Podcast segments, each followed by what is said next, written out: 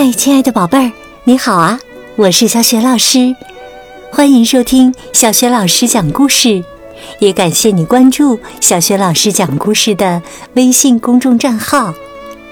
今天呢，小雪老师带给你的绘本故事名字叫《小提琴家和蜜蜂的约定》，选自铃木绘本，在学宝优选小程序当中就可以找到这套绘本故事书哟。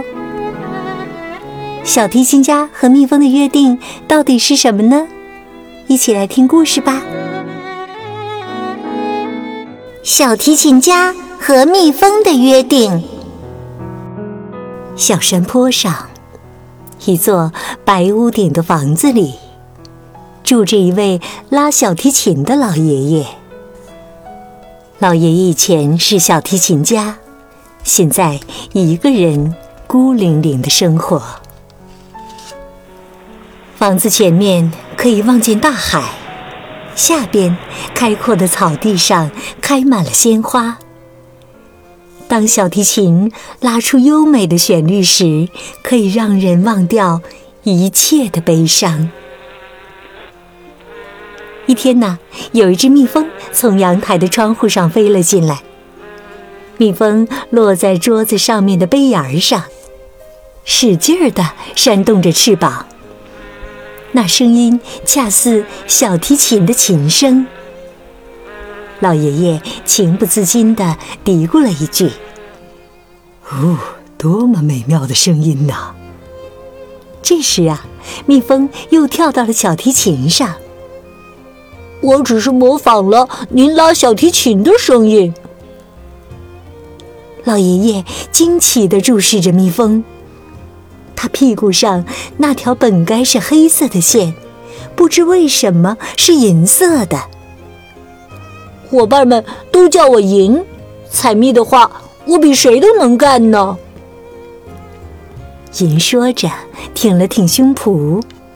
从出生到今天，我一直都在努力的工作，但是等到这片草地上的鲜花枯萎的时候，我的生命也就结束了。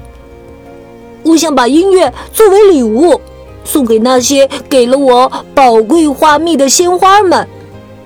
请交给我一支能用我的翅膀演奏的小提琴曲吧。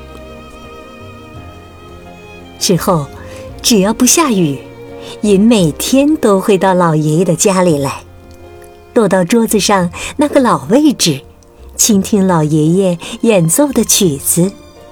他还经常和着曲子扇动翅膀。回去的时候，银总会在桌子上的茶杯里滴下一小滴的蜂蜜。老爷爷会用它来冲红茶，他从来没有喝过这么好喝的红茶，觉得浑身充满了力量。可是，过了几天。都没有见到银的身影，怎么回事呢？老爷爷不放心，决定去银的住处看看。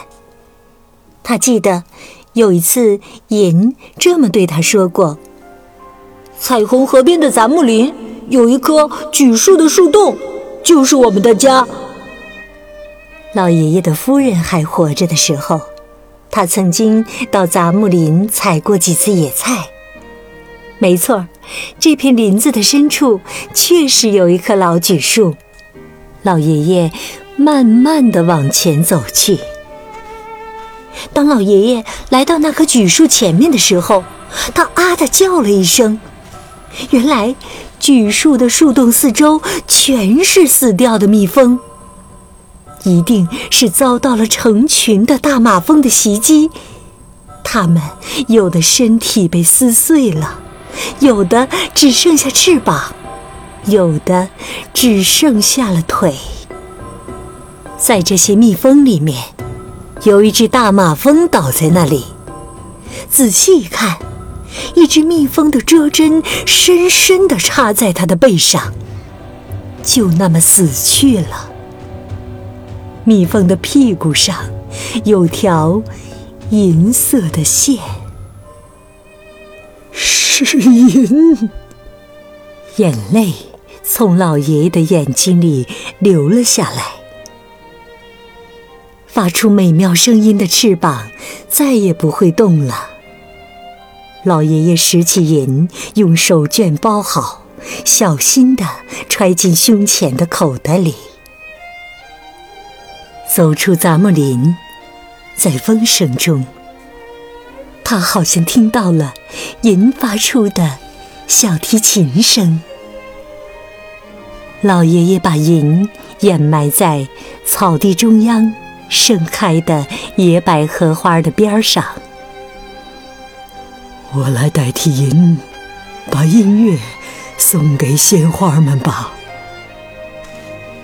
说完，老爷爷就一边在随风摇动的花丛中走，一边拉起了小提琴。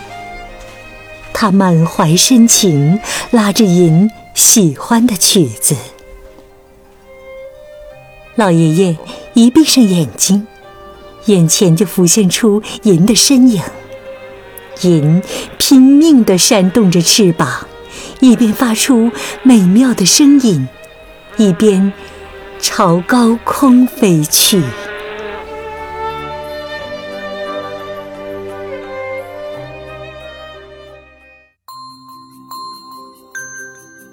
宝贝儿，刚刚啊，你听到的是小学老师为你讲的绘本故事《小提琴家和蜜蜂的约定》。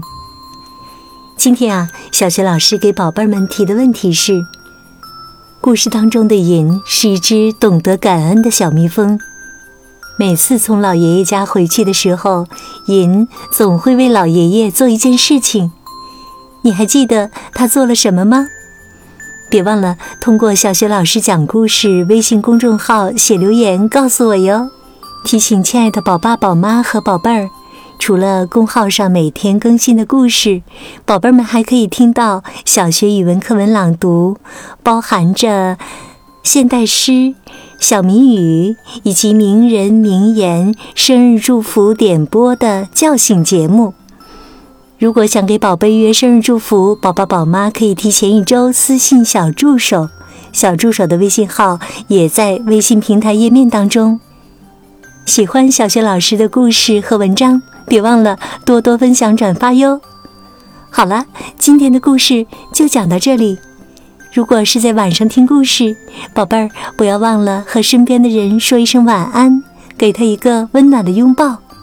祝你今晚安睡好梦！